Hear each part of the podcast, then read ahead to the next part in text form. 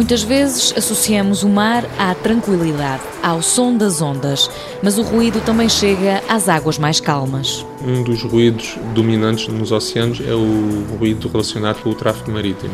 Portanto, estima-se que em todo o mundo, em cada instante, cerca de 100 mil navios de grande porte estejam em movimento. Cristiano Soares, da Universidade do Algarve, revela que a costa portuguesa é uma das zonas de passagem de muitos navios. Eles passam um pouco mais ao largo, portanto passam em águas profundas e o ruído que eles geram, através dos motores, eh, do funcionamento das hélices, propaga-se a grandes distâncias. Portanto, essas áreas estão contaminadas de uma forma crónica com o ruído dessa atividade industrial. Ruído que afeta a fauna e a flora marinha, mas há outras ameaças. Mais recentemente começa a ter um impacto mais relevante, por exemplo, tudo que sejam energias offshore.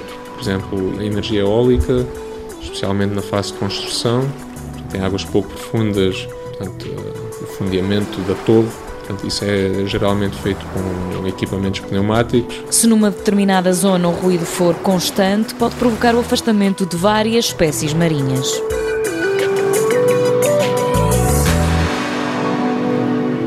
Mundo Novo, um programa do Concurso Nacional de Inovação BSTSF.